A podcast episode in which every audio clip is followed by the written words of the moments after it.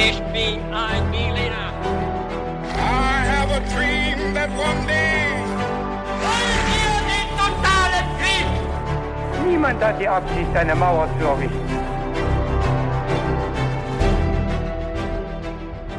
Hi und willkommen zurück zu einer neuen Folge bei His2Go und das wie immer mit mir Viktor Und mit mir David. und wir werden gleich in eine ganz spannende Geschichte einsteigen. Vorher aber sage ich noch kurz was dazu, wie wir dabei immer vorgehen. Und zwar hat David heute eine Geschichte vorbereitet, also das macht immer einer von uns und der wird sie mir gleich erzählen. Ich aber weiß nicht, worum es in dieser Geschichte gehen wird und bin auch ja schon echt gespannt darauf. Freue mich auch schon drauf. Aber bevor wir gleich einsteigen und auch zu den Fragen kommen, die bei uns immer ganz besonders sind und wo alle mitraten können, haben wir noch eine Sache, denn die Frage, was wir dazu trinken, darf natürlich nicht fehlen. David, was gibt's bei dir heute? Victor, wir trinken äh, zu dieser Folge Orangina, die du uns mitgebracht hast. Ist das Ja. richtig? Das ist äh, richtig, genau. Was ganz Süßes, Frisches, Ja, ähm, haben einen kleinen Zuckerschock. Ja, auf also jeden ich glaube, wir werden auf jeden Fall wach sein für die Folge. das denke ich auch. Und jetzt steigen wir aber ein. Dann fangen wir gleich an äh, mit einem sehr dramatischen Intro und Ui. legen damit direkt los. In der namenlosen Flut von Tod und Verderben wurde die Eroberung Magdeburgs durch die kaiserlichen Truppen am 10. Mai 1631 den Zeitgenossen ein Symbol für die Schrecken des Krieges und den Triumph der Barbarei, so der Historiker Matthias Puhle. Der Dreißigjährige Krieg gehört sicherlich zu den Ereignissen, die das kollektive Gedächtnis in Deutschland am nachhaltigsten geprägt haben. Es sind aber weniger die Kämpfe, die in Erinnerung bleiben, als vielmehr das große Leid der Bevölkerung, also derjenigen, die gar nicht als aktive Kombattanten am Krieg teilnahmen. Beinahe jede deutsche Region hat ihre eigene Leidensgeschichte aus dem Dreißigjährigen Krieg und trotzdem versinnbildlicht keine den Gewaltexzess dieser Zeit mehr als Magdeburg. Bis zuletzt harten die Verteidiger und Zehntausende Einwohnerinnen und Einwohner in der Stadt aus, in der verzweifelten Hoffnung, dass ihnen die Verbündeten zu Hilfe eilen würden. Was folgte, war der traurige Höhepunkt eines der blutigsten Konflikte der frühen Neuzeit. Und nach 30 Jahren Krieg war Europa nicht wiederzuerkennen. Ja, und damit, bevor wir starten, kann man sich das jetzt schon denken, noch ein kurzer Hinweis. In dieser Geschichte kommen Kampfhandlungen vor, Morde und Vergewaltigungen. Und auf konkrete Gewaltdarstellungen habe ich jetzt verzichtet, aber trotzdem für die Leute, dass sie sich das selbst überlegen können, ob sie das hören möchten. Und dann, Viktor, starten wir äh, mit den Fragen, bevor wir dann ganz zur Geschichte kommen. Bist du bereit? Ich bin bereit, David, und ich freue mich auch schon richtig drauf, weil es ist, glaube ich, die erste Folge, die wir über den 30-jährigen Krieg machen oder die da zumindest spielt. Ja, genau, das habe ich mir auch gedacht. Und weil sich viele auch ein Thema zum Dreißigjährigen Krieg gewünscht Mhm. haben, habe ich genau das rausgesucht. Super. Ja. Und dann kommen wir mal zur ersten Frage. Mit welcher Großmacht verbündete sich Magdeburg 1630 während des Dreißigjährigen Krieges? Ich habe vier Möglichkeiten für dich. Ui. Ist es A. Frankreich, B. Schweden, C. das Heilige Römische Reich oder D. Spanien? Ähm, ich weiß es nicht, tatsächlich. Äh, der 30-jährige Krieg ist jetzt nicht direkt mein Spezialgebiet, vor allem jetzt Magdeburg nicht. Ähm, aber die, ich weiß, dass die Bündnisse immer wieder gewechselt haben, auch während dem 30-jährigen Krieg, Mhm. sodass es wahrscheinlich gar nicht so einfach ist. Das stimmt. Ähm, ich würde jetzt einfach mal die Schweden nehmen, Ja, weil die ja auch eine große Rolle gespielt haben im 30-jährigen Krieg. Das haben sie auf jeden Fall. Da liegst du richtig. Schauen wir mal, ob sie auch für Magdeburg wichtig Ja. waren. Gehen wir aber mal weiter zur zweiten Frage. Vielleicht hast du hier auch ein paar Namen schon gehört. Welcher Feldherr setzte alles daran, Magdeburg zu erobern? 1631. War das A. Ferdinand II., B. Graf Tilly oder C. Graf von Wallenstein? Mm, Also Graf von Wallenstein kenne ich natürlich den Namen. Mhm. Äh, und so ein bisschen auch seine Rolle im Dreißigjährigen Krieg. Ob er es das dann angeführt hat, den Kampf, das, da bin ich mir nicht sicher, aber da ich ihn und seinen Namen kenne, Ja. würde ich jetzt auf ihn tippen. Okay. Er wird auf jeden Fall auch in der Geschichte vorkommen. Mhm. Schauen wir, in welcher Rolle? Ja. Alle werden allerdings auch in dieser Geschichte vorkommen, die ich gerade genannt habe. Und dann kommen wir noch zu unserer letzten Frage. Ein Grund für das letztendliche Schicksal Magdeburgs waren A. Die Durchhalteparolen der Geistlichen, die gegen eine Kapitulation der Stadt waren. B. Die betrunkenen Bürger, die ein Stadttor unbewacht ließen. Oder C. Die Weigerung der Verbündeten, den Belagerten zur Hilfe zu kommen. Ja, Das sind schöne Antwortmöglichkeiten. Mhm. Ich habe äh, keine Ahnung. Ist gemixt diesmal, ist Ja. unterschiedlich. Ne? Und ich möchte vielleicht einfach mal dran glauben, dass die Geistlichen einfach vorne weggegangen sind Ja. und ähm, ihre Gebete dazu geführt haben, dass die Menschen an sich geglaubt haben in Magdeburg. Okay. Das heißt also Antwort A. Diese Durchhalteparolen der Geistlichen, die waren letztlich ein Grund für das Schicksal. Schauen wir uns die Antworten an und steigen wir jetzt ein in unsere Geschichte. Am Anfang des 17. Jahrhunderts war Magdeburg eine blühende, reiche Stadt und sie war weithin bekannt als Zentrum des Protestantismus. Sie wurde deshalb zum Beispiel auch Herrgottskanzlei genannt für diese Rolle. Die Stadt liegt heute auch natürlich immer noch an der Elbe. Sie war damals auch Teil der Hanse und eine wichtige Handelsstadt. Sie war außerdem stark befestigt und sie hatte auch bereits den Ruf, zu dieser Zeit, Anfang des 17. Jahrhunderts, schwer zu erobern zu sein oder sogar uneinnehmbar zu sein. Die Lage Magdeburgs war auch sehr wichtig, weil von diesem Ort aus Brandenburg und Sachsen gut kontrolliert werden konnten. Also ja, im heutigen Niedersachsen ähm, und eben auch in der Region nach Norden und Osten war diese Stadt sehr wichtig. Und das Heilige Römische Reich, deutsche Nation, konnte auch den Norden damit gut verteidigen, war aus dieser Richtung gut geschützt. Und das wussten auch alle Seiten, die jetzt im Dreißigjährigen Krieg um Magdeburg gestritten haben. Das waren erstmal als erste Übersicht auf der einen Seite der katholische Kaiser und seine katholische Liga und auf der anderen Seite die protestantischen Mächte, denn Magdeburg selbst war auch protestantisch in dieser Zeit und hat auch im protestantischen Bündnis gekämpft. Und um aus diesem Geflecht aus verschiedenen Personen, Konfliktparteien etwas äh, Entwirrtes herauszubekommen, weil es, glaube ich, jetzt schon kompliziert wird, wie man merkt, müssen wir uns, denke ich, auf jeden Fall kurz einen Überblick verschaffen. Also über die Anfänge dieses Krieges, den Verlauf und die wichtigsten Fakten und Seiten, die es dabei zu erkennen gibt. Und ähm, Victor, du weißt natürlich genau, was das heißt. Ja, natürlich. Das heißt, dass wir jetzt den historischen Kontext hören werden. Genauso ist es. Super. Und da stelle ich dir direkt eine Frage, Victor. Ja. Denn den Beginn des Dreißigjährigen Krieges, den kann man traditionell auf ein Ereignis datieren. Und Mhm. weißt du, welches Ereignis das ist, wo man normalerweise sagt, da geht der Krieg los?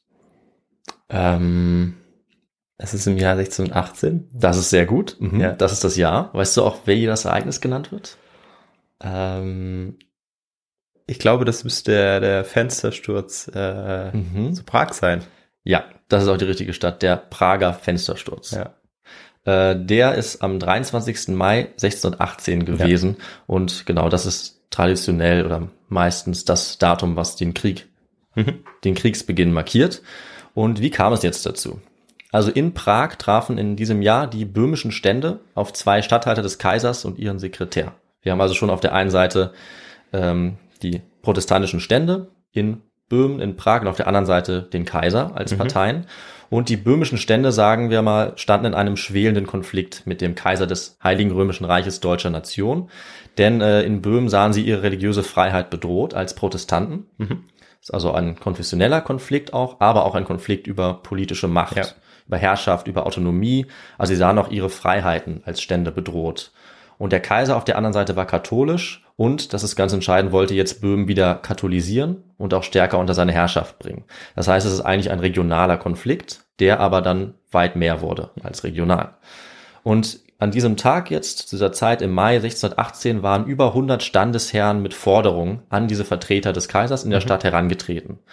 Und als ihre Forderungen abgelehnt wurden, das kürze ich jetzt ein bisschen ab, haben sie diese drei Vertreter kurzerhand aus dem Fenster geworfen.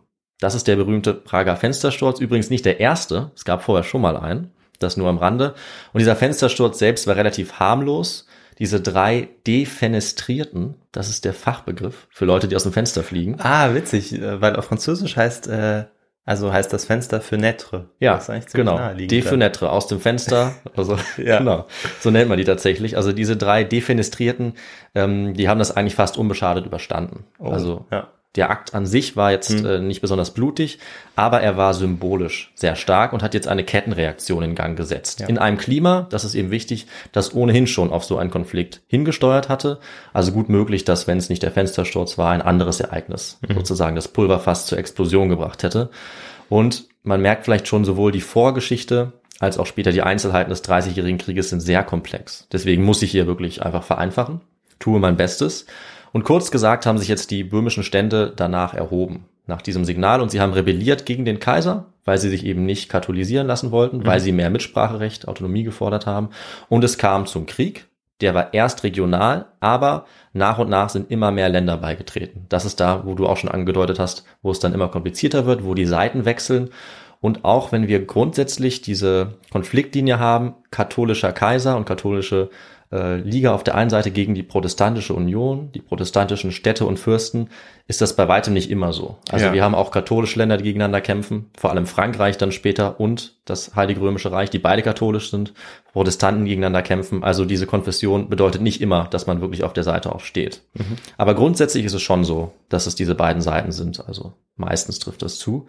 Und äh, in Europa waren in der frühen Neuzeit die Religionskämpfe auch sehr intensiv. Einmal zwischen dem Katholizismus, dann dem Protestantismus und dem Calvinismus. Eben nach der Reformation, durch Luther vor allem ausgelöst. Das ist uns wahrscheinlich allen ein Begriff. Und es kam jetzt damit also zu einem Krieg, der auch ein Religionskrieg war, aber, das muss man sagen, vor allem auch ein machtpolitischer Konflikt. Also Religion ist nicht das Wichtigste. Das heißt, wenn man denkt, es war ein Religionskrieg, liegt man damit zwar nicht falsch, aber es gab doch noch wichtigere Dinge, also vor allem Herrschaft, Herrschaftsrechte, Abhängigkeiten, um die gekämpft wurde. Auf der einen Seite war, wie gesagt, vor allem das katholische Heilige Römische Reich. Das war verbündet mit Spanien. Auf der anderen Seite die protestantischen Fürsten und Städte.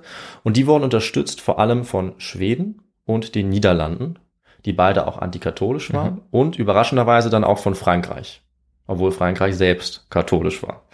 Äh, und dabei ging es dann eben darum, auf der einen Seite die Macht der Habsburger zu erweitern. Ja. Das war ganz zentral. Das Heilige Römische Reich war in der Kontrolle der Habsburger.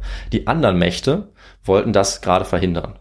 Frankreich, Schweden, Niederlande, die wollten eben das schaffen, dass Habsburg jetzt nicht den gesamten Kontinent genau, in die genau. Hand bekommt. Dass sie nicht zur Hegemonialmacht dann ähm, genau erwachsen sozusagen und deshalb hat sich dann auch zum Beispiel Frankreich ja gegen sie dann gestellt, wie du es schon gesagt hast, obwohl sie dieselbe Konfession ähm, gut fanden. Genau.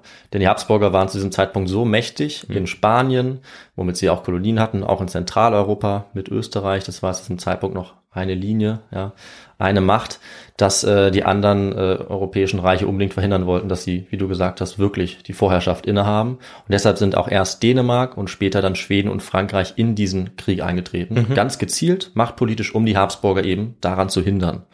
Und Dänemark, und Dänemark wurde dabei zwar schnell besiegt, aber vor allem Schweden und später auch Frankreich waren sehr erfolgreich dabei und das kann ich schon mal sagen, haben es letzten Endes auch geschafft, die Habsburger in ihrer Macht zu beschränken. Und heute kommt man vielleicht nicht so schnell auf die Idee, Schweden in diesen Konflikt ähm, jetzt hineinzuziehen. Das ist vielleicht überraschend, weil Schweden heute für uns einfach ein, ein Land ist mit relativ geringer Einwohnerzahl und es hat in den letzten Jahrhunderten nicht mehr so kräftig mitgemischt als eine der Großmächte, würde ich mal sagen. Aber in der frühen Neuzeit war das anders. Also bis Anfang des 18. Jahrhunderts war Schweden eine Art Supermacht in Nordeuropa, besonders unter dem König Gustav II. Adolf, mhm. besonders auch im Dreißigjährigen Krieg.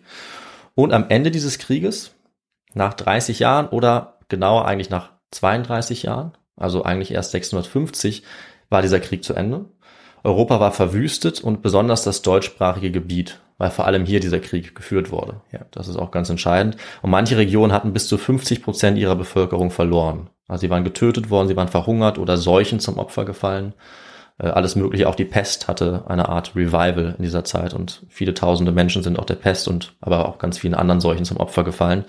Und es war auf jeden Fall damit einer der längsten und der zerstörerischsten Kriege der europäischen Geschichte. Und, das werden wir auch gleich noch hören, ganz typisch dafür ist, dass dieser Krieg vor allem von Söldnerarmeen geführt wurde. Also was wir nicht haben, sind stehende Heere, wo ein Staat dieselbe Armee die ganze Zeit unter Waffen hält, wie es unsere Bundeswehr zum Beispiel in Deutschland ist oder das Heer in Österreich äh, in der Moderne, sondern es waren Söldner, die angeheuert werden, die dann bezahlt werden müssen und die oft nicht bezahlt wurden. Deswegen haben sie sich ihre Versorgung und ihr Geld meistens aus den umliegenden Gebieten besorgt, indem sie die ausgeplündert haben. Und deswegen wurde der Krieg vor allem auf Kosten der Zivilbevölkerung geführt. Landstriche wurden verwüstet, Dörfer, Felder und auch Städte völlig zerstört, so wie Magdeburg 1631. Und damit schauen wir jetzt auf die Stadt, in der sich diese Tragödie ereignet hat. Und dieses Ereignis, die Zerstörung Magdeburgs, galt damals und gilt bis heute eigentlich als der traurige Höhepunkt der ganzen Grausamkeit dieses mhm. Krieges. Und wir werden schnell sehen, warum das so war und bis heute so ist. Absehbar war nämlich dieses Schicksal für Magdeburg eigentlich nicht. Die Ausgangslage war zunächst mal denkbar gut. Das habe ich ja schon angedeutet. Magdeburg war in der frühen Neuzeit eigentlich eine der reichsten und mächtigsten Städte Europas. Tatsächlich. Also auch auf dem ganzen Kontinent kann man sagen. Noch 1710 Nach dem Krieg hieß es in einem Text, Zitat, vor dem Teutschen Krieg war sie eine mächtige und prächtige Hansestadt, groß und volkreich, mit starken Mauern, guten Wällen und tiefen Gräben umgeben, hatte breite Gassen und herrliche Kirchen und wohlgebaute Häuser. Also Magdeburg war eigentlich nur etwas kleiner und lag eigentlich kaum zurück hinter Metropolen wie Gent, Köln oder Paris zu dieser Zeit. Und den Reichtum konnte man auch ganz konkret schon von weitem erkennen im Umland an den vielen Kirchen mit Ja. ihren Doppeltürmen und ja, alle Menschen in dieser Region wussten, dass Magdeburg ähm, quasi eine Vorreiterstadt war auf dem Gebiet des Protestantismus, aber auch im Handel und auch was die strategische Bedeutung anging. Und allein in der Altstadt Magdeburgs haben um 1600 rund 30.000 Menschen gelebt. Das ist auch für die Zeit ziemlich viel. Ja. Händler, Kaufleute, viele Gewerbe. Und auch wenn es wirtschaftlich im 16. Jahrhundert etwas bergab ging, durch die Konkurrenz mit anderen Städten, vor allem mit Hamburg und Leipzig, war Magdeburg trotzdem weiterhin reich und war, wie ich schon gesagt habe, politisch wie religiös sehr wichtig, besonders im Zusammenhang mit der Reformation und den Glaubenskämpfen zwischen den Konfessionen. Magdeburg war nach einigem Zögern am Anfang dann protestantisch geworden, direkt auch bedingt durch die Predigten Martin Luthers. Der war 1524 Mhm. nach Magdeburg gekommen und äh, die Stadt hat seine Ansichten, seine Predigten, seine Lehre übernommen und wurde dann schnell zu einer protestantischen Vorreiterstadt. Tatsächlich, also in ganz Europa. Äh, sie war im sogenannten Schmalkaldischen Bund aus protestantischen Fürsten und Städten und sie war auch die erste größere Stadt, die die Schriften Luthers dann gedruckt hat. Also wirklich sehr wichtig. Auf der anderen Seite war eben der Kaiser des Heiligen Römischen Reiches katholisch, stand also im Glaubenskampf eigentlich von Anfang an auf der anderen Seite Magdeburgs. Und er hat auch mehrfach vergeblich versucht, Magdeburg wieder zum Katholizismus zurückzuzwingen. Zum ersten Mal kam es dann 1550, 51 zu einer Belagerung durch ein kaiserliches Heer, aber Magdeburg konnte standhalten und der Kaiser zu dieser Zeit, Karl V., Ja. musste ihr letztlich die Religionsfreiheit gewähren. Du kennst Karl V. natürlich. Den haben wir schon sehr häufig behandelt in Ja. unseren Folgen, ja. Ein sehr mächtiger Kaiser, der viel erreicht hat, in diesem Fall aber äh, Magdeburg nicht bezwingen konnte. Aber seine Nachfolger haben das eben wieder versucht. Und in der Folgezeit war Magdeburg aber weiter erfolgreich als Bastion des Protestantismus, äh, nenne ich es jetzt mal. Ähm, also die Herrschaft des katholischen Erzbischofs wurde faktisch aufgelöst über dieses Gebiet, über Magdeburg und die Kontrolle hatten dann protestantische Administratoren die ganze Zeit. Und Magdeburg war dann zu Beginn des Dreißigjährigen Krieges, also wir springen jetzt nach 1618, immer noch eine wichtige Handelsstadt, eine wichtige strategische Festung, vor allem durch die Kontrolle über die Elbe, durch diesen wichtigen strategischen Handelsfluss und eben ein ganz starkes Symbol des Protestantismus. Niemand kam an dieser Stadt vorbei, niemand konnte sie bezwingen. Das war für alle Zeitgenossen, also für alle Seiten, auch für alle Konfessionen ähm, sehr wichtig und sehr klar zu sehen. Und deswegen wollten natürlich beide Seiten in diesem Krieg sie auch unbedingt unter ihrer Kontrolle haben. Also entweder sie behalten oder sie unter ihre Kontrolle bringen. In Magdeburg selber war dabei aber jetzt nicht unbedingt sicher, auf welche Seite sie sich stellen wollten. Das ist auch ganz typisch für den Dreißigjährigen Krieg, dass das nicht immer so klar ist. Und ähm, Magdeburg konnte sich auch einige Zeit aus dem Krieg heraushalten, indem sie verhandelt haben, indem sie Zugeständnisse auch an den Kaiser gemacht haben. Der hat ihnen dann garantiert, dass er sie nicht angreifen lässt. Dafür hat Magdeburg teilweise auch viel Geld gezahlt, aber das ging eigentlich lange Zeit gut, bis ins Jahr 1630. Ähm, da war es dann mit diesem Frieden vorbei. Und 1630 ist auch ein entscheidender Wendepunkt im Krieg, weil in Europa jetzt eine ganz neue Macht im Kontinent eingegriffen hat. Und Viktor, kannst du ahnen, welche Nation, welche Macht das war? Ähm, ja, zu dieser Zeit könnten das äh, vielleicht noch die Osmanen gewesen sein, Hm. von Osten her eingreifen. Ähm, aber sie spielen im Dreißigjährigen Krieg, soweit ich weiß, eigentlich keine größere Rolle. Das stimmt. Ähm, vielleicht meinst du dann die, äh, die Engländer, die da noch eingreifen? Auch die Engländer spielen tatsächlich eine Rolle im Dreißigjährigen Krieg.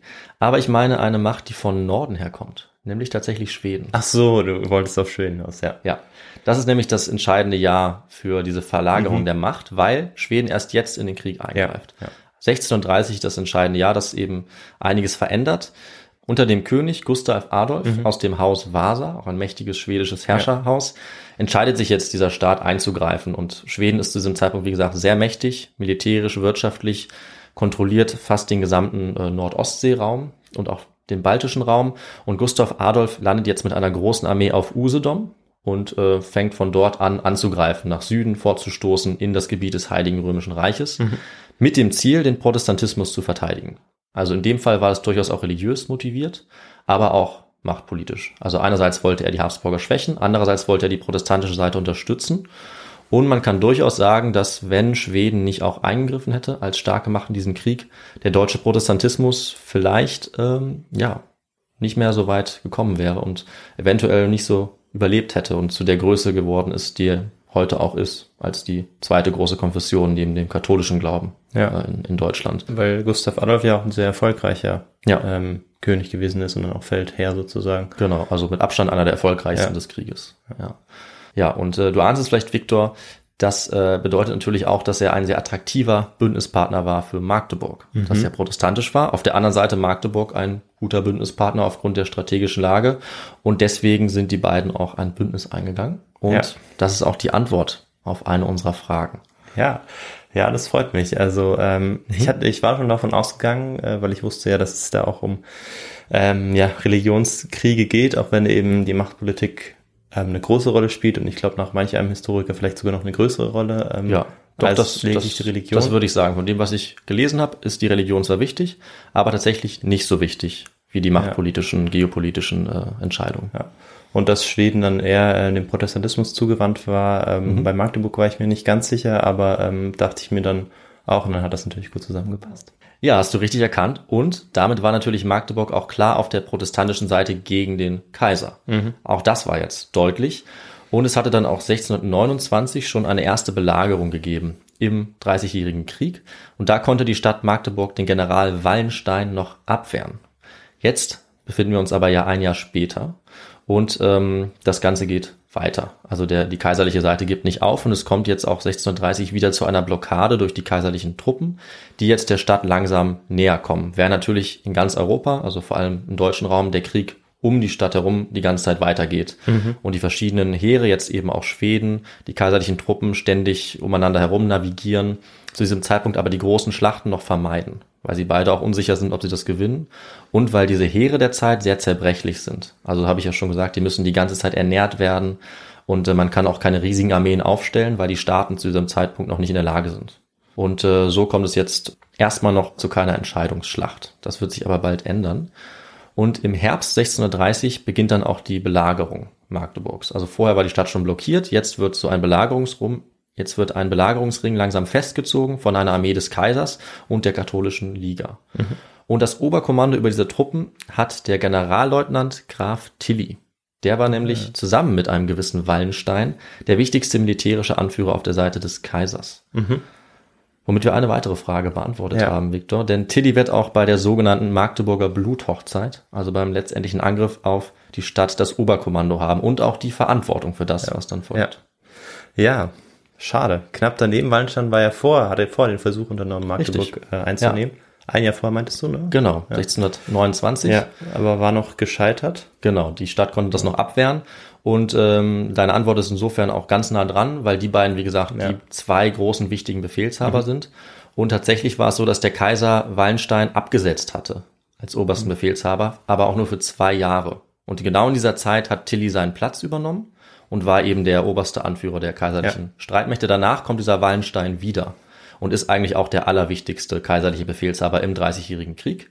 Nur in diesem Moment ist er sozusagen ähm, gerade auf der Auswechselbank, wenn man Ja. so will. Ja. Und warum?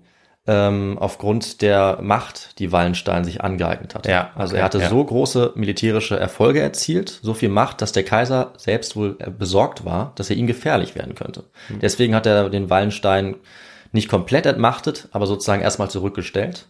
Aber weil danach die Schweden so mächtig wurden, die anderen Mächte, hat er ihn tatsächlich zurückgeholt.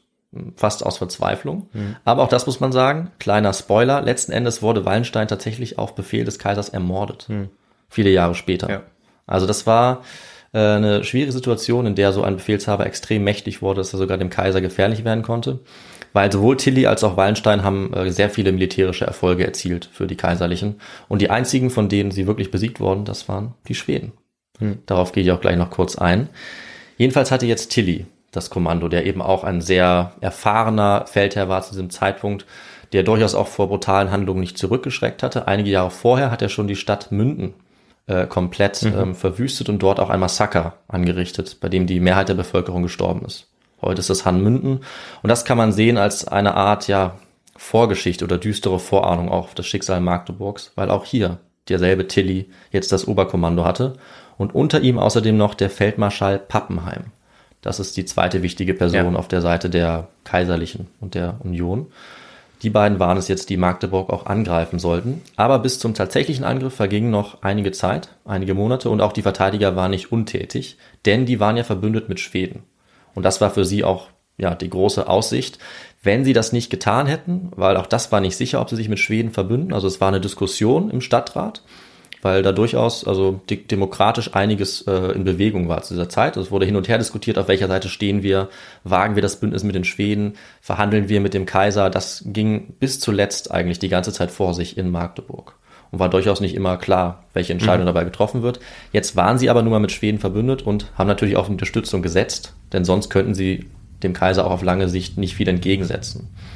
Und so traf dann am 19. Oktober 1630 eine weitere entscheidende Person in Magdeburg ein, nämlich der Hofmarschall Gustav Adolfs, Oberst Dietrich von Falkenberg. Er hatte jetzt das Oberkommando über die Verteidigung der Stadt, die jetzt ja schon belagert wurde, und er sollte diese wichtige Festung eben sichern. Und er kam auch ganz konkret mit dem Versprechen des Königs Gustav Adolf, die Stadt zu beschützen. Er ließ jetzt neue Schanzen bauen, also Verteidigungsbefestigungen, die auch so provokante Namen hatten wie Trotz Kaiser. Später kam noch Trotz Tilly und Trotz Pappenheim dazu. Mhm. Und es kamen jetzt jeden Tag neue Soldaten in die Stadt. Das heißt, äh, die Verteidigungsvorbereitungen liefen recht gut. Allerdings fehlt von vornherein Pulver und auch Proviant gibt es nicht allzu viel. Also die Versorgungslage ist etwas schwierig. Trotzdem wurde jetzt erstmal die direkte Gefahr für Magdeburg noch kleiner, weil äh, Tilly abgelenkt war. Er musste wegziehen, um du denkst es ja, Viktor, vielleicht schon Gustav Adolf entgegenzutreten, weil mhm. der jetzt immer mehr in diese Gegend kam. Ja. Ähm, und vor allem auch Frankfurt an der Oder, auch eine sehr wichtige Stadt, bedroht hat. Ähm, der war jetzt also in Mecklenburg erstmal und Tilly war, wie gesagt, der Oberbefehlshaber, der sogenannte Generalleutnant der Truppen des Kaisers und der Liga, weil der bisherige Oberbefehlshaber Wallenstein gerade entlassen worden war. Und Anfang März ließ Falkenberg, also der auf der Seite der Schweden jetzt in Magdeburg war, die Stadt weiter verstärken. Ähm, aber es war relativ klar, dass diese Befestigungswerke äh, einmal nicht stark genug waren und dass auch die Zahl der Verteidiger eigentlich nicht groß genug war, um die ganz zu besetzen. Mhm. Also die Ausgangslage war nicht optimal, weil es vor der Stadt viele Bauwerke, viele Befestigungen, viel Raum gab, den die ganzen Verteidiger nicht abdecken konnten. Als Übersicht, insgesamt waren die Verteidiger in Magdeburg zu diesem Zeitpunkt etwas mehr als 7000 Mann. Es waren 2000 Bürger, weil die Bürger in diesem Zeitpunkt dann auch die Stadt verteidigen mussten. Das war ihre Pflicht, auch wenn sie keine Soldaten waren. Auch 3000 Bürgersöhne waren Teil dieser Verteidigung und auch Knechte und Handwerksgesellen. Und dazu kamen nochmal 2000 Söldner und ein paar Reiter. Das waren die tatsächlichen Soldaten, die da waren. Es waren also nur 2000 Soldaten in der Stadt, dazu eben einige Bürger. Auf der anderen Seite waren mittlerweile über 20.000 Soldaten vor der Stadt. Also eine extreme Übermacht der katholischen kaiserlichen Truppen. Und auf der anderen Seite war auch die Disziplin der Bürger für die Verteidigung nicht besonders gut. Ui, das sind aber ganz schlechte Vorzeichen. Allerdings.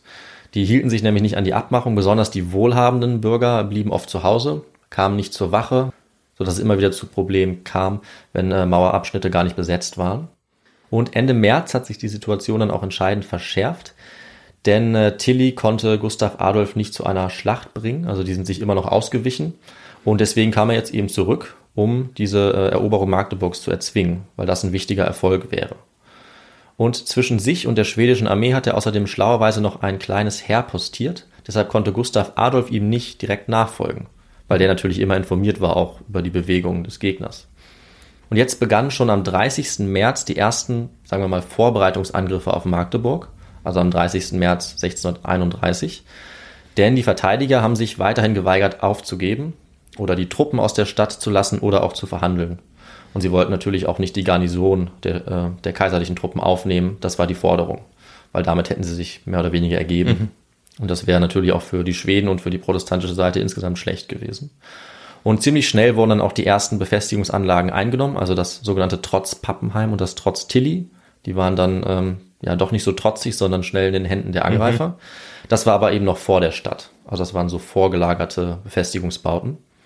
Und damit waren aber auch geschützte Munition in den Händen von Tilly.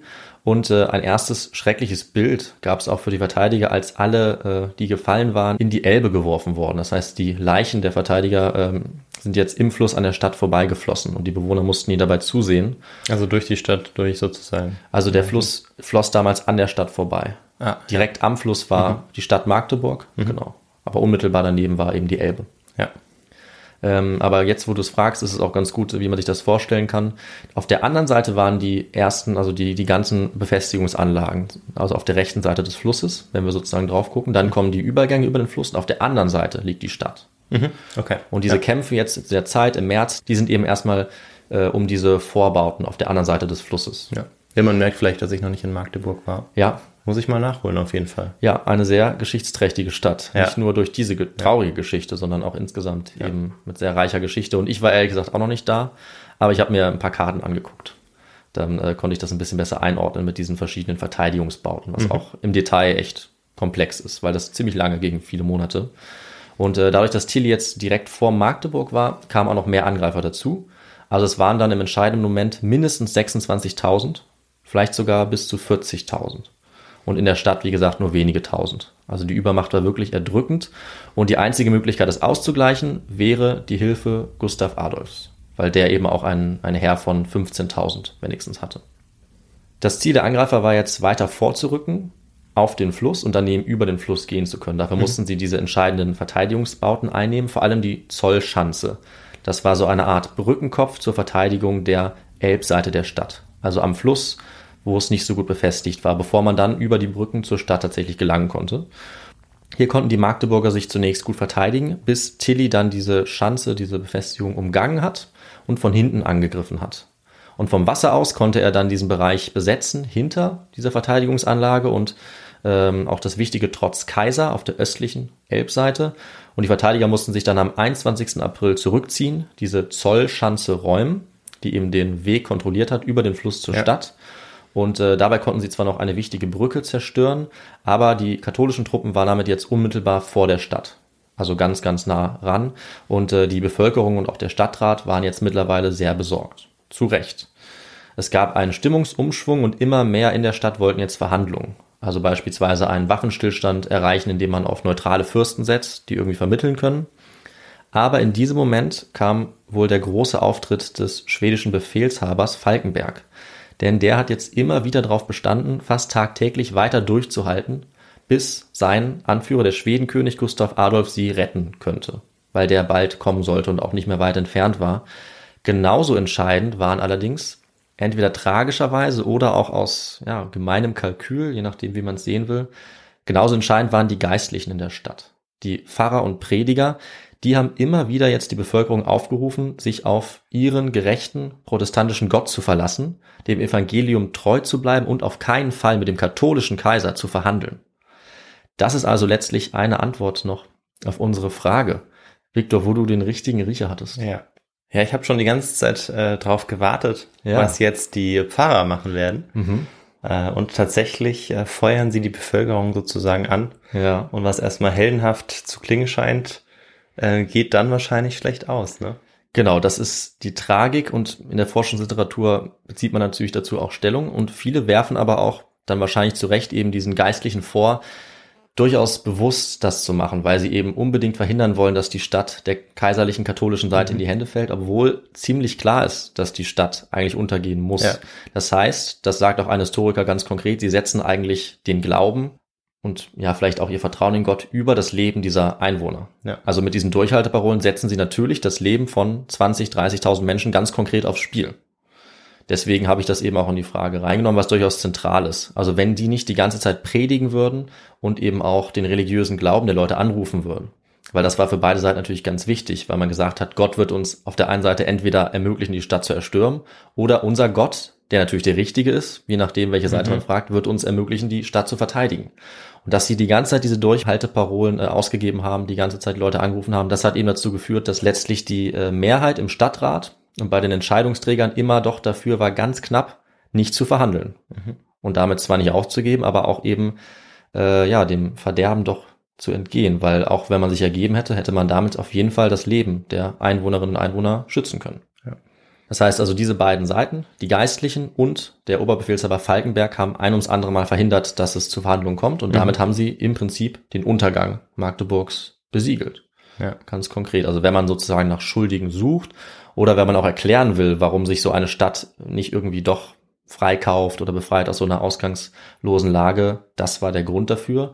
Und natürlich auch die Hoffnung, die durchaus nicht unbegründet Ja. war, dass Gustav Adolf tatsächlich rechtzeitig die Stadt ähm, ja, retten kann. Also das hat eben der, äh, der Befehlshaber Falkenberg immer gesagt, vertraut darauf, dass Gustav Adolf kommt. Ähm, allerdings war das Problem, dass der zu dieser Zeit nicht weiter vorrücken konnte, weil auch die äh, Fürsten in der Region keine klare Haltung hatten. Das heißt, es war für ihn noch nicht sicher genug, durch deren Gebiete zu ziehen nach Magdeburg. Das heißt, während diese Belagerung immer weiter fortgeschritten ist, stand er quasi fest an derselben Stelle, während die Bevölkerung darauf gehofft hat, dass er endlich näher kommt. Unterdessen ist jetzt Tilly mit den Soldaten bereits über die Elbe gezogen und hat direkt vor der Stadt ein Quartier aufgebaut. Und die Bewohnerinnen und Bewohner waren jetzt alle entweder in die Altstadt geflohen, weil sie eben vorher wie in solchen Städten typisch auch im Umkreis gelebt haben, in, in neueren Ansiedlungen, oder sie waren auch zum Teil ganz aus Magdeburg geflohen, also in die Städte und Dörfer in der Umgebung oder ihre Landgüter, wenn sie so etwas hatten. Auf der anderen Seite waren viele Flüchtlinge nach Magdeburg geflohen, weil sie eben auch berechtigt Angst hatten vor der Armee, die, wie ich schon gesagt habe, natürlich die ganze Umgebung während so einer Belagerung ausgeplündert hat, gnadenlos verwüstet hat. Also man musste sich irgendwie in Sicherheit bringen. Dabei wurden auch die ganzen Häuser vor der Stadt abgerissen und die Angreifer haben jetzt Stellung bezogen in diesen Ruinen und haben angefangen auf die Stadt zu schießen. Ähm, und äh, nochmal zur Einordnung, wir sind jetzt im 17. Jahrhundert, das heißt, so eine Armee hatte sehr viel Artillerie dabei. Ja. Aber eine Mauer ist schon noch um Ja, die Stadt, ja. Genau, also die Einwohnerinnen und Einwohner waren jetzt in der Altstadt, wo eine feste Stadtmauer darum Ja. war und die entscheidenden Verteidigungsanlagen waren eben gerade die Wege zu dieser Stadtmauer, auch Ja. über den Fluss noch zum Teil. Also zum Teil war die Stadt direkt am Fluss. Wer sie erobern wollte, musste auch durch diesen Fluss oder um die Verteidigungsanlagen irgendwie herum. Und sie haben jetzt angefangen, eben äh, die ganze Zeit auf die Stadt und auf diese Mauern zu schießen. Mhm. Jede Menge verschiedene Kanonen, leichte oder schwere. Es gab auch Mörser damals schon, oder sogenannte Feldschlangen. Das hat natürlich auch die Verteidiger. Die hatten auch Artillerie und konnten zurückschießen, allerdings nur kurz, weil sie zu wenig Pulver hatten. Das war dann schnell aufgebraucht. Äh, Und auch die Stadtapotheke konnte zwar selber Pulver herstellen, interessanterweise Mhm. aus Salpeter, aber äh, viel zu wenig. Ja, klar. Das heißt, die Lage wurde immer aussichtsloser, man konnte nicht mehr zurückschießen. Äh, Und es hat sogar noch ein Mann geschafft, im Auftrag des Stadtrates durch die feindlichen Linien sich durchzuschleichen und in Frankfurt an der Oder, wo Gustav Adolf mittlerweile war, ihn zu erreichen, ihm nochmal Bescheid zu sagen und sogar zurückzukommen wieder nach Magdeburg, mit dem Versprechen, dass die Schweden spätestens Ende April eintreffen würden. Hm. Das war also jetzt die große Hoffnung. Ja. Allerdings stand Gustav Adolf Mitte April noch hinter der Oder, Ende April immer noch und auch im Mai war er nur bis Potsdam gekommen. Schlecht. Ja, dafür hat er dann auch die Erlaubnis des Kurfürsten von Brandenburg bekommen, dass er durchziehen konnte. Aber Potsdam war zwar schon nah an Magdeburg, aber nicht nah genug. Und sein Heer war auch nur 15.000 Mann groß. Das heißt, es wäre im Zweifel immer noch kleiner gewesen als das katholische Heer. Vielleicht hätte er die allerdings dazu bringen können, die Belagerung abzubrechen, wenn er rechtzeitig da gewesen wäre. Also die Hoffnung war jetzt auf jeden Fall da, weil sie ja auch informiert waren, Genau. auch wenn sie sehr klein war. Ja, also alle wussten voneinander, kannten die Position der Verbündeten und der Gegner, aber es waren eben doch noch einige Tagesmärsche zwischen diesen beiden Seiten jetzt. Und Tilly hat das natürlich eben auch mitbekommen und wusste, dass die Schweden fast dort waren. Und er hat auch vorher schon und jetzt nochmal intensiviert mehrmals versucht, die Stadt zum Aufgeben zu bewegen, mit mehreren Schreiben an den Rat und an Falkenberg, im April und im Mai. Und am 18. Mai hat er dann ein Ultimatum gestellt. Zwei Tage später sollte der große Generalangriff auf die Stadt erfolgen, weil die Schweden mittlerweile so nah herangekommen waren. Bei jedem dieser Briefe, die er geschrieben hat, gab es eine Beratung des Stadtrates und jedes Mal gab es keine Mehrheit, die Stadt zu übergeben. Es waren wieder die Durchhalteparolen der Pfarrer und der Prediger, die das verhindert haben. Ihnen war diese Glaubenstreue bis zuletzt wichtiger als das Leben der Menschen der Stadt. Es gab immer noch die Überzeugung, dass Magdeburg auch uneinnehmbar war, weil es hatte 1550 ja, Ja. den Feinden getrotzt und erst zwei Jahre zuvor auch 1629. Und die Hoffnung, dass das Heer natürlich noch kommt. Also Genau, die gab es auch. Ja. Aber die wurde immer kleiner. Und auch dadurch, dass am 17., 18., 19. Mai aus allen Rohren auf die Stadt geschossen wurde. Täglich ungefähr 1800 Kugeln. Und das war dann auch das Signal, dass der große Sturmangriff bevorstand. Also die Stadt wurde, so hat man gesagt, sturmreif geschossen. Und die Stadtobersten wollten trotzdem nur verhandeln, aber sich nicht ergeben. obwohl sie auch genau wussten, was bedeuten würde, wenn man jetzt dieses Ultimatum zum Aufgeben ähm, ja auslaufen ließ. Denn nach den bestehenden Kriegsregeln war es üblich, dass dann die Angreifer, wenn so eine Kapitulationsaufforderung nicht angenommen wurde, kein Pardon kannten. Das heißt, dann waren ihnen alle Menschen der Stadt ausgeliefert. Alles konnte geplündert werden. Und ähm, so kam es dann auch. Und am nächsten Morgen jetzt, also am 20. Mai um 4 Uhr, traf noch einmal der Rat zusammen, der Ausschuss und die Obersten der Stadt und sie schickten jetzt den Bürgermeister mit weiteren Männern zu Falkenberg, um sich doch noch äh, zusammenzuraffen, ihn zu überzeugen, jetzt doch aufzugeben. Aber auch hier ließ sich Falkenberg nicht überzeugen. Das sind die Augenzeugenberichte auch von diesen entscheidenden Stunden. Also er redet stundenlang auf sie ein, bis um 7 Uhr morgens alle versammelten Männer mit Schrecken feststellen müssen, dass es zu spät ist, weil der Angriff dann tatsächlich schon begonnen hatte. Jetzt gab es also keine Möglichkeit mehr, ihn noch abzubrechen. Und die Verteidiger wurden davon auch direkt überrascht. Sie hatten wohl mit einem Angriff gerechnet im Morgengrauen, also noch früher, und ein Teil von ihnen war gar nicht mehr auf dem Posten, als der Angriff kam. Sie waren schon wieder zurück in ihrer Wohnung. Und erst durch das Läuten der Glocken und durch das Aufstecken der Kriegsfahne in der Stadt wussten jetzt alle, dass der entscheidende Angriff schon begonnen hatte. Und Falkenberg selbst ging auch ziemlich früh in diesem Angriff, also direkt eigentlich zu seinen Soldaten, um einen Gegenangriff zu organisieren. Und er wurde schon dort ganz am Anfang der Kämpfe getötet. Schlecht. Ja. Das heißt, der oberste Befehlshaber war mhm. bereits gefallen. Als er einen Angriff organisieren wollte, wurde von den Angreifer getötet. Und die kaiserlichen Truppen waren jetzt im Nu auch schon dabei, von allen drei Landseiten die Stadt zu stürmen. Mit Leitern und auch über Wälle, die zum Teil noch gar nicht fertiggestellt waren von den Verteidigern. Es wurden dann Armbinden verteilt und Losungsworte unter den Angreifern, damit sie im Kampfgetümmel sich gegenseitig erkennen konnten. Das war wichtig zwischen dem Feuer, Rauch, weil man sonst zwischen Freund und Feind kaum unterscheiden konnte. Außerdem hatten die Angreifer auch die kleine Elbe. Das war also der Teil des Flusses direkt an der Stadt. Den hatten sie abgeleitet und dadurch konnten sie auch durch dieses seichte Flusswasser die, die Stadt direkt durch den Fluss erreichen. Dadurch waren sie schnell hinter den Stadtmauern, konnten eindringen und konnten dann die entscheidenden Tore und Befestigungen sogar von innen erstürmen, womit die Verteidiger auch nicht gerechnet hatten. Die Verteidiger haben hart gekämpft, aber sie mussten dann schnell in die Straßen zurückweichen und dort konnten sie sich nicht mehr richtig organisieren. Und so kam es äh, nach wenigen Stunden schon zu einem Gemetzel in den Straßen und Häusern, nachdem der Angriff gerade erst begonnen hatte. Und fast alle Verteidiger wurden in kürzester Zeit getötet, auch wenn sie gar nicht mehr gekämpft hatten. Also mhm. auch sich zu ergeben war hoffnungslos für sie. Und somit war nach kurzer Zeit, bereits um neun Uhr morgens, die Stadt größtenteils in den Händen der katholischen Seite der Angreifer. Und jetzt ist natürlich und jetzt ist natürlich die Frage, war damit das Ende der Bevölkerung besiegelt? Also was denkst du, Viktor, für die Bevölkerung so einer Stadt, wie hoch sind in diesem Moment die Überlebenschancen? Ähm, naja, ich glaube, dass ähm, dadurch, dass der 30-jährige Krieger jetzt schon vorangeschritten ist, noch eine allgemeine Verrohung hm. ähm, wahrscheinlich der, der Menschen schon stattgefunden hat und ja. ähm, des Krieges, so dass da wahrscheinlich mit äußerster Brutalität auch vorgegangen wurde und äh, es auch die Zivilbevölkerung dann getroffen hat. Ja, also da sagst du auf jeden Fall nur richtige Sachen. Also die Gewalt war extrem eskaliert zu diesem Zeitpunkt, ist in diesem Krieg auch extrem eskaliert, mhm. wurde entfesselt. Trotzdem gab es aber noch gewisse Regeln, an die man sich eigentlich gehalten hat. Und es war jetzt nicht unbedingt klar, was nach dem unmittelbaren Sieg mit der Bevölkerung passieren sollte oder würde. Also es war natürlich tatsächlich so, dass mit dem Sieg über die Verteidiger direkt das Plündern, Vergewaltigen und Morden begann. Aber es war nicht unbedingt klar, ob das auch legitim war zu dieser Zeit. Und auch für die ähm, nachfolgenden Kommentatoren war das äh, eine schwierige Frage. Also die Belagerung der Angriff zunächst, die war natürlich legitim, klar da Gewalt anzuwenden. Magdeburg war mit Schweden verbündet. Der Kampf war legitime Pflicht der kaiserlichen Soldaten für Tilly. Aber mit diesem Plündern der Stadt kamen sie dann durchaus in eine Grauzone der Gewaltanwendung. Also es ist eigentlich ganz interessant, das zu diskutieren, auch in der Forschung. Es hieß nämlich direkt dann, dass Tilly angeblich den Soldaten drei Tage lang die Plünderung der Stadt erlaubt hat, wobei es keine Quellen gibt, dass er das auch konkret getan mhm. hat. Wahrscheinlich wurde das irgendwie mündlich weitergegeben und auch wahrscheinlich haben die Soldaten sich dieses Recht einfach selbstständig genommen und zu diesem Zeitpunkt konnte sie niemand mehr aufhalten. Ja. ja. Und du hattest ja schon äh, davon gesprochen, dass sehr viele Söldnerheere jetzt im Krieg eingesetzt wurden genau. und selbst wenn das vielleicht keins war, so hat man sich dann doch wahrscheinlich das auch abgeschaut, ja. weil die Ressourcen waren auch ähm, für äh, die spanischen Habsburger ja begrenzt. Absolut. Beziehungsweise die Truppen des Kaisers, genau. so dass man dann vielleicht auch durch eine Plünderung das Ganze attraktiver gestalten konnte. Das ist eigentlich ein ganz zentraler Punkt und du hast ja gerade gesagt, es waren tatsächlich auch Söldner. Also mhm. der Großteil ja. des Heeres waren Söldner. Ja. Die wurden schlecht bezahlt mhm. und die wollten und man könnte sogar sagen aus ihrer Sicht, die mussten eigentlich plündern. für ihren Lebensunterhalt. Ja. Das heißt, sie haben dieses Recht auf Beute, das sie hatten, umgesetzt. Das war ein altes Recht, eine ja, lange bestehende Vorstellung, dass eine Stadt, die die Kapitulation die die Kapitulation verweigert, äh, geplündert werden darf. Tatsächlich klassisch für drei Tage.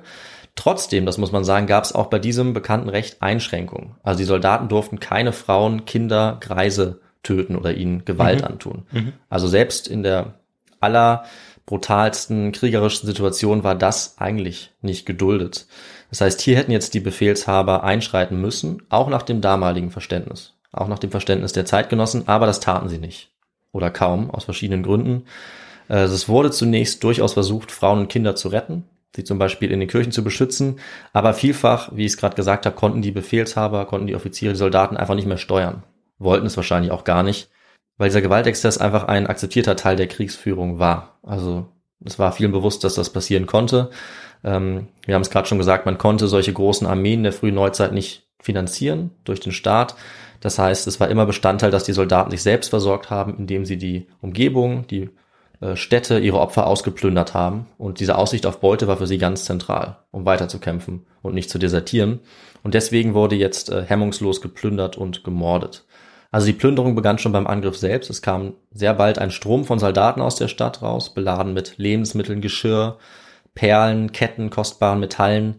Und äh, die Söldner selbst haben sich auch in Lebensgefahr begeben, um die Stadt auszuplündern.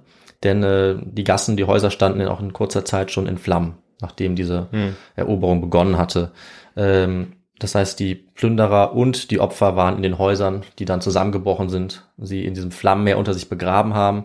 Die Magdeburger selbst haben auch immer noch weiter erbitterte Gegenwehr geleistet in den Gassen und den einzelnen Häusern, auch nachdem die Stadt größtenteils in den Händen der Angreifer waren. Die Soldaten haben auch untereinander gekämpft wegen der Beute. Also haben sie auch gegenseitig getötet, um an wertvolle Sachen zu kommen. Und auch die Frauen der Soldaten, die waren äh, mit dabei bei solchen Kriegszügen. Also fast eine gleich große Zahl an Frauen, sogenannten Marketendern, Händlern, Versorgungsleuten haben so einen Kriegszug begleitet und sie waren auch in den Plünderungen beteiligt. Ja, wahrscheinlich vor allem zu dieser Zeit, weil wenn man Ja. weiterhin auf dem Land gelebt hat und seine Frau dann dort gelassen hat und die Kinder, Ja. äh, weil zu dieser Zeit ja klassischerweise die Männer gekämpft haben, dann ähm, war das wahrscheinlich viel gefährlicher, als sie dabei zu haben. Genau. Weil Ja. zu dieser Zeit ja, ja wahnsinnig viele Söldnerheere einfach auch durchs Land gezogen sind und geplündert und gemordet haben. Genau, das waren durchaus Familien, die hier auf dem Kriegszug waren. Äh, und es waren eben dann der Soldat mit seiner Frau. Es gibt auch einen bekannten Bericht, wo äh, ein Soldat von seiner Ehefrau kritisiert wurde, weil er den Bewohnern in Magdeburg geholfen hatte, anstatt sie umzubringen oder ihrem Tod zu überlassen. Ähm, er hätte sich stattdessen lieber bereichern sollen. Also der wurde von seiner Ehefrau kritisiert dafür, dass er ja menschliche Zuneigung, Menschlichkeit gezeigt hatte, weil die Plünderung so wichtig war für die beiden als Lebensunterhalt. Und auch für die Befehlshaber war es sozusagen stabilisierend, also wichtig, das zuzulassen auch, um die Armee zu kontrollieren. Trotzdem war, wie gesagt, jetzt nicht geplant oder nicht gebilligt, dass wirklich alle Einwohnerinnen und Einwohner abgeschlachtet wurden. Das war diese Gewaltspirale, das war diese gefesselte Gewalt, die niemand mehr kontrollieren konnte. Aber so können wir zumindest, denke ich, ein bisschen die Motivation verstehen, die hinter solchen Plünderungen steckt. Auch wenn es die Gewalt natürlich nicht rechtfertigt. Das glaube ich, brauche ich nicht zu erwähnen. Aber solche Gewaltexzesse waren fast immer die Norm nach solchen Eroberungen. Also die gab es, wie gesagt, vorher zum Beispiel in Münden, heute Hanmünden. Die gab es natürlich in anderen Städten und war für den Dreißigjährigen Krieg leider traurige, ja, trauriger Alltag. Ähm, auch wenn das natürlich ein extremes Beispiel ist, aber dazu kam es immer wieder bei allen möglichen Kampfhandlungen.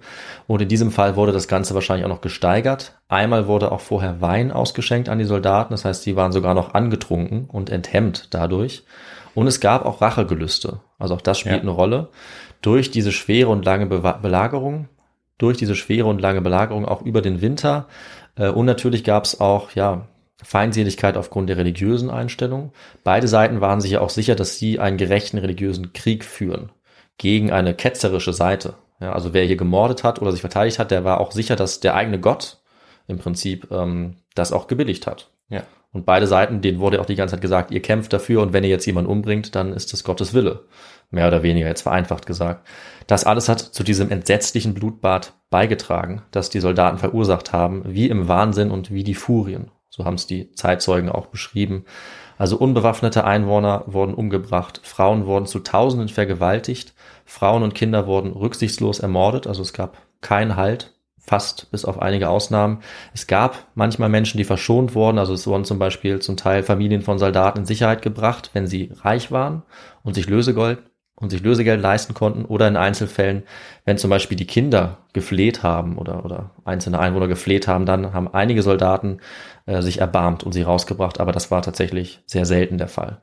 Fast die gesamte Bevölkerung wurde in den Straßen, in den Häusern jetzt in den nächsten drei Tagen ermordet oder sie starben in dem Feuer. Das habe ich ja schon erwähnt, das plötzlich ausgebrochen ist, wohl schon nach ungefähr zwei Stunden. Mhm. Das brach an verschiedenen Stellen aus und es ist bis heute nicht klar, wer dafür verantwortlich war. Also es könnten die Angreifer gewesen sein, dass Tilly damit die Verteidiger schwächen wollte oder Rache üben wollte an der Stadt für diese lange Verteidigung. Es kann auch sein, dass die Magdeburger selbst waren, um die Stadt zu zerstören, eventuell, oder ja, aus allen möglichen Gründen zur Verteidigung, vielleicht, man weiß es nicht.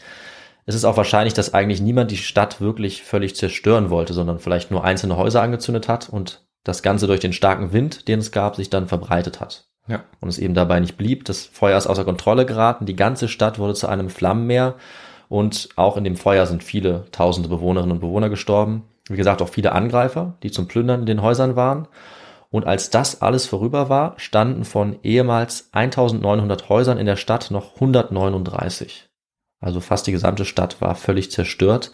Und in circa zwölf Stunden war von dem gesamten mittelalterlichen Magdeburg fast nichts mehr übrig. Wahnsinn. Ja, und das Plündern und Morden ging trotzdem noch weiter. Mhm. Jetzt in den Kellern und Gewölben, die noch standen, weil das Feuer bis dahin nicht gekommen war. Und bis auf wenige Ausnahmen waren die einzigen, die dieses Massaker überleben konnten, diejenigen, die glücklicherweise irgendwie in die Kirchen geflohen waren, die nicht niedergebrannt waren. Das waren vor allem der Dom und das Prämonstratenserkloster. Also die waren nicht abgebrannt und nur durch das Bitten von katholischen Geistlichen, also von der Gegenseite eigentlich, hatten auch Soldaten diese Gebäude gesichert haben sich dort hingestellt, dass niemand eindringen konnte, weil sonst hätten im Blutrausch wahrscheinlich die Soldaten auch diese äh, Häuser geöffnet und auch die Leute dort ermordet, wie sie es auch in anderen, an anderen Orten getan haben. Und nachdem jetzt alles abgebrannt war, nachdem diese drei Tage vorbei waren, wurden jetzt äh, diese beiden Kirchen geöffnet äh, und es wurde immerhin den Menschen dort Gnade gewährt von Tilly, der jetzt auch in der Stadt war.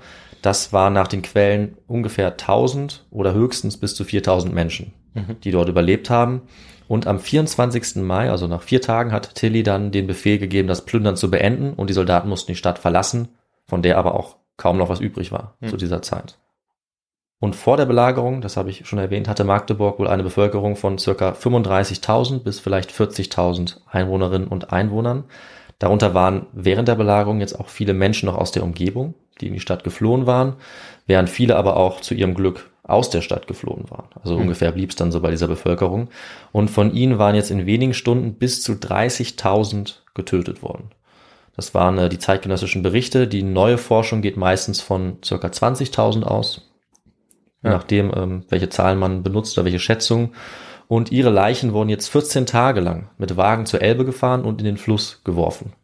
Das ist auch ein ganz bekanntes Bild. 14 mhm. Tage lang trieben diese Leichen die Elbe herunter und ähm, sie wurden auch deswegen nicht begraben, weil sie von der katholischen Seite als Ketzer gesehen wurden. Das heißt, sie waren aus ihrer Sicht eines christlichen Begräbnisses nicht würdig.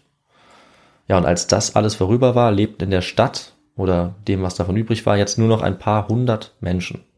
Drei, vierhundert von ehemals vielleicht 40.000. Das heißt, die anderen waren dann danach auch noch rausgeflogen. Genau. Also, also etwa die Hälfte der Bevölkerung oder etwas mehr. Ja dann äh, nicht mehr am Leben war von den 35, 40.000, dann sind die anderen 15, 20 sind dann wahrscheinlich geflohen oder genau. in andere Städte gezogen. Weil man dort nicht mehr leben konnte. Ja. Also Klar. es wurden nicht alle bis auf diese 300, 400 getötet, aber mindestens die Hälfte der Bevölkerung kann man wohl sagen und die restlichen mussten oder wollten die Stadt verlassen, hatten auch sämtlichen Besitz verloren. Also auch wenn ja. sie überlebt hatten, hatten die Soldaten ja alles geklaut, niedergebrannt, geplündert. Mhm. Ja. So war jetzt von Magdeburg weder von den Bauten noch von den Einwohnern irgendwas übrig. Also es war fast so, als wäre die Stadt nicht mehr dort. Es lebten ja kaum noch Menschen und dieser Schrecken äh, dieses Tages wurde auch sofort in ganz Europa bekannt.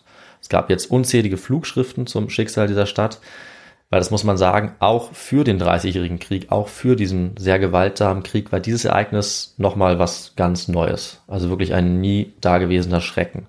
Die katholische Seite hat das jetzt als gerechte Strafe gesehen durch Gott, auch wenn die Gräuel selber auch bei den Katholiken auf Ablehnung gestoßen sind, das muss man auch sagen. Also es gab niemanden, der gesagt hätte, dass es jetzt gerecht war, dass diese Brutalität gefeiert werden sollte. Trotzdem war es für den Kaiser ein symbolisch sehr großer Triumph. Weniger allerdings strategisch, weil eigentlich wollte er die Stadt nutzen als Festung, als Bollwerk und jetzt war sie völlig zerstört. Mhm. Das heißt, sie hatte eigentlich keinen echten Nutzen mehr. Das heißt, auch die Gewinner waren nicht wirklich glücklich über diesen Sieg. Es war eher ein Pyrrhus-Sieg, weil er ihnen nicht viel gebracht hat und weil es danach auch durch die Rachgelüste auf der protestantischen Seite eher bergab ging für die Katholiken. Aber wie damals gesagt wurde, hatte jetzt Tilly, der General, der verantwortlich war, die Stadt zur Hochzeit gezwungen. Also es war sein großer Erfolg und die Magdeburger Hochzeit, das ist der Begriff, unter dem dieses Massaker dann bekannt wurde, direkt auch zu dieser Zeit. Es ist ein Euphemismus, also es ist die Metapher, die damals etabliert wurde, dass die Magd Magdeburg, die als Jungfrau galt, auch wegen ihres Stadtwappens mit einer Jungfrau, sich geweigert hatte, äh, den General oder den Kaiser zu heiraten und dann gegen ihren Willen zu dieser Hochzeit gezwungen wurde, also eigentlich zu einer Vergewaltigung. Also eigentlich eine schreckliche Metapher, die hinter dieser sogenannten Hochzeit steckt. Und die protestantische Seite hat dafür dann auch den Begriff Magdeburger Bluthochzeit verbreitet, um eben die Brutalität des Massakers nochmal zu betonen. Und Magdeburger Opfergang ist auch ein Begriff, der das nochmal betont, der auch etabliert wurde zu dieser Zeit. Und die Protestanten haben das eher so interpretiert, das Ereignis, dass die Magd, also die Stadt oder die Jungfrau in dieser Metapher, sich letzten Endes nicht heiraten ließ, sondern lieber zugrunde ging und damit eben ein Signal senden sollte für den weiteren Kampf, weil sie letztlich ja zerstört wurde, sodass auch die Katholiken sie nicht nutzen konnten oder der Kaiser. Und diese Begriffe, diese Hochzeit, die Bluthochzeit, die wurden unsterblich dadurch, dass eben auch dieses Ausmaß des Blutbades für die Zeitgenossen eigentlich unvorstellbar war. Und jede Stadt hatte jetzt ab diesem Zeitpunkt im Krieg Angst, auch magdeburgisiert zu werden, wie es damals hieß. Ich weiß nicht, ob du den Begriff kennst. Nee, den kannte ich noch nicht. Den gibt es tatsächlich bis heute und ab diesem Zeitpunkt wurde der auch ganz konkret verwendet für solche Zerstörung oder für Ja. die Angst davor. Also Magdeburgisierung wurde tatsächlich durch dieses Ereignis ein, ein neues Wort, ein Neologismus für eine absolute Zerstörung einer Stadt. Und das Massaker, das haben wir eben gesagt, lässt sich zum einen erklären durch die Kriegsführung, nochmal abschließend, durch die damalige Zeit, durch das Beutemachen, durch die Entfesselung der Gewalt der Soldaten, die nicht mehr kontrollierbar waren, und zum anderen aber auch durch die Entscheidung des Stadtrates, der Geistlichen und von Falkenberg, dieses ähm, Befehlshabers, dass sie sich geweigert haben zu kapitulieren und dass sie damit rund 20.000 Menschen wohl nicht vor dem Tod gewahrt haben, sondern ausgeliefert haben. Ja, und damit ging das mittelalterliche Magdeburg 1631 unter. Mit ihr eine der blühendsten Städte Europas zu dieser Zeit. Und die Stadt hat sich davon auch nie wieder wirklich erholt. Also es hat Jahrhunderte gedauert, bis überhaupt die ehemalige Bevölkerungszahl wieder erreicht wurde, weil ja alles zerstört war. Und äh, Magdeburg wäre, das ist jetzt schwer zu sagen, aber wäre heute wahrscheinlich auch eine noch viel größere, prächtigere Stadt. Also nicht, dass mir Magdeburg heute nicht gefallen würde, aber man kann kaum unterschätzen, wie stark diese Auswirkungen waren und dass sie tatsächlich bis heute ähm, ja, Magdeburg viel von einer günstigen wirtschaftlichen Lage genommen haben, was diese Stadt damals noch hatte. Und auch im Januar 1945 äh, wurde Magdeburg noch ein zweites Mal zerstört durch die Bombenangriffe der Alliierten. Also diese Stadt hat wirklich eine sehr zerstörerische, tragische Geschichte durchgemacht. Und damit kommen wir, würde ich sagen, noch zu einem kleinen Fazit zum Abschluss dieser Geschichte. Der 20. Mai 1631 ist der erschreckende Höhepunkt der Gewaltexzesse des Dreißigjährigen Krieges insgesamt. Also das galt damals für die Zeitgenossen und auch heute ist dieser Tag, ist dieses Ereignis, die Magdeburger Bluthochzeit, das gewaltsame Ereignis, was von diesem Krieg in Erinnerung bleibt. Also der Tag ist für die Geschichte der Stadt ein nie dagewesener Einschnitt und er hat gleichzeitig auch für den Dreißigjährigen Krieg, für diesen Schrecken insgesamt einen, einen sehr hohen ja, Symbolwert erhalten bis heute. Schon unter den Zeitgenossen haben sich diese Begriffe durchgesetzt, das Magdeburgisieren, die Hochzeit. Magdeburg gilt als Referenzpunkt für alle Zerstörungen, für alles Leid dieses Krieges. Und es war auch kein Endpunkt. Auch das muss man dazu sagen. Also die katholischen Truppen hatten jetzt Rache geübt. Danach wiederum wollte die protestantische Seite Rache üben und viele derselben Truppen, die in Magdeburg dabei waren, wurden kurze Zeit später im September 1631 vernichtend geschlagen bei der großen Schlacht von Breitenfeld. Dort hat nämlich dann der Schwedenkönig Gustav Adolf einen der größten Siege Ja. des ganzen Krieges errungen. Pappenheim ist dort auch gestorben, einer der Befehlshaber, der Anführer auch des Angriffs auf Magdeburg. Und auch der General Tilly ist ähm, nur einige Monate später selber tödlich verwundet worden. Ebenso wie ein Jahr später Gustav Adolf. Also schon nach kurzer Zeit waren alle wichtigen Personen dieses Kampfes selber gestorben im Dreißigjährigen Krieg. Aber statt ihnen kamen dann andere und diese Gewaltspirale ging noch 17 Jahre weiter bis zum sogenannten Westfälischen Frieden 1648 oder sogar noch zwei Jahre weiter bis 1650, wenn man ganz genau sein will. Und nach dem Ende dieses Krieges, nach diesem berühmten Frieden, war Europa jetzt grundlegend verändert. Nicht nur durch die enorme Zerstörung im deutschen Gebiet, also auch Deutschland, das heutige Deutschland, diese Gebiete waren nie wiederzuerkennen eigentlich danach und haben extrem lange gebraucht, sich davon zu erholen. Aber auch in Europa war die Machtbalance jetzt entscheidend verschoben, vor allem auf Kosten Spaniens. Mhm. Spanien hat in diesem Krieg die Niederlande verloren, die sind selbstständig geworden und das war ein herber Verlust. Und auf der anderen Seite ist Frankreich umso stärker geworden und war jetzt mehr oder weniger die größte Macht auf dem Kontinent für die nächsten Jahrhunderte. Und im Norden war Schweden so stark wie nie zuvor, konnte jetzt den baltischen Raum beherrschen, für einige Jahrzehnte auch das eben als Resultat aus dem Krieg, obwohl Gustav Adolf selber direkt danach eigentlich gestorben war, 1632. Ja, und nicht zuletzt gab es mit diesem Ende des Krieges auch einen Schritt hin zu selbstständigen europäischen Staaten. Also das Heilige Römische Reich als Überbau dieses Staatengebildes hat stark an Bedeutung verloren in der Folgezeit. Auch dadurch, dass die Habsburger geschwächt wurden. Ja, und neben all dem hat, wie wir es gehört haben, die Bluthochzeit von Magdeburg einen Platz in den Geschichtsbüchern bis heute bekommen als schreckliches Beispiel für die Brutalität des Krieges, als Mahnung dafür, dass in jedem Krieg eine solche Entfesselung der Gewalt jederzeit möglich ist und keine Regeln kennt. Und daran hat sich leider auch wohl 400 Jahre später heute nichts geändert. Ja, und damit, glaube ich, muss ich die Geschichte mit ein bisschen düsteren Worten beenden. Mhm. Das ist wohl das Einzige, was man daraus schließen kann, denke ich. Da gibt es wenig Positives, aber ein, glaube ich, sehr spannendes und ja, sehr mahnendes, sehr erschreckendes Ereignis, aber eben auch ein sehr wichtiges in der europäischen Geschichte. Richtig, ja.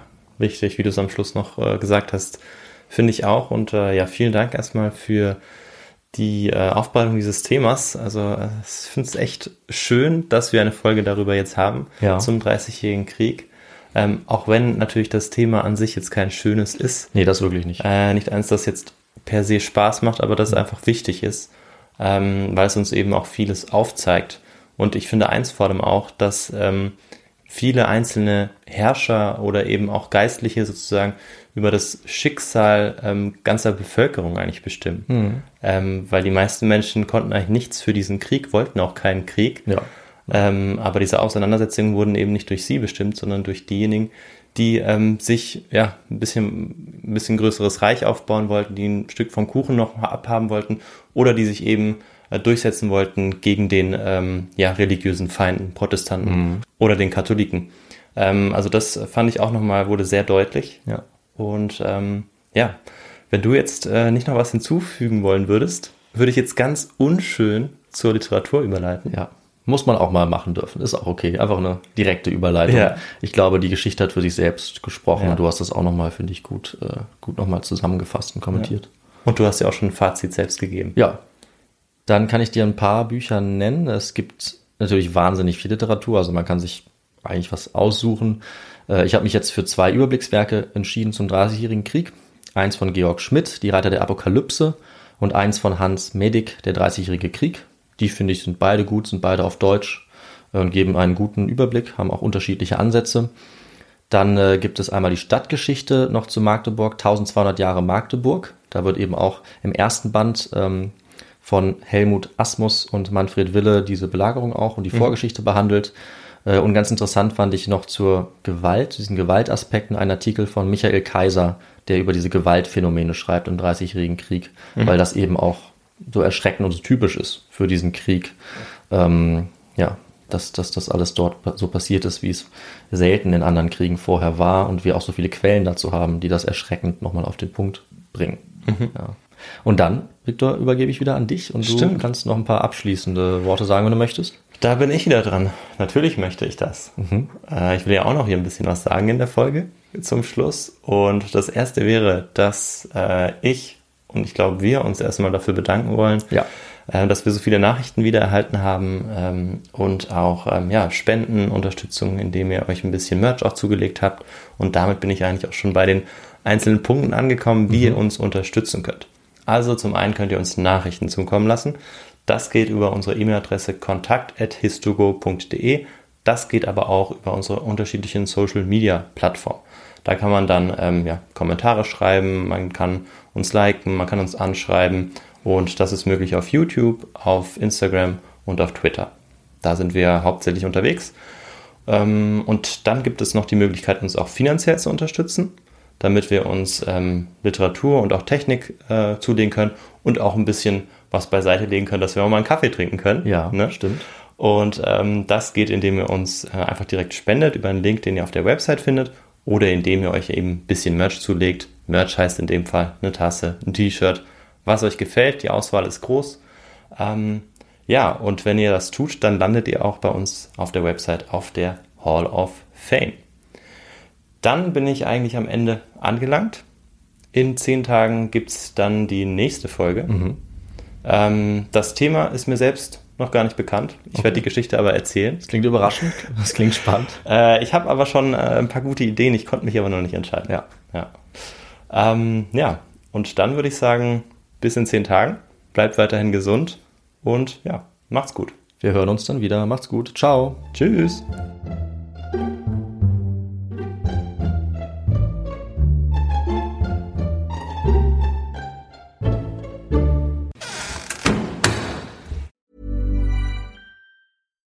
We're on a budget, we still deserve nice things.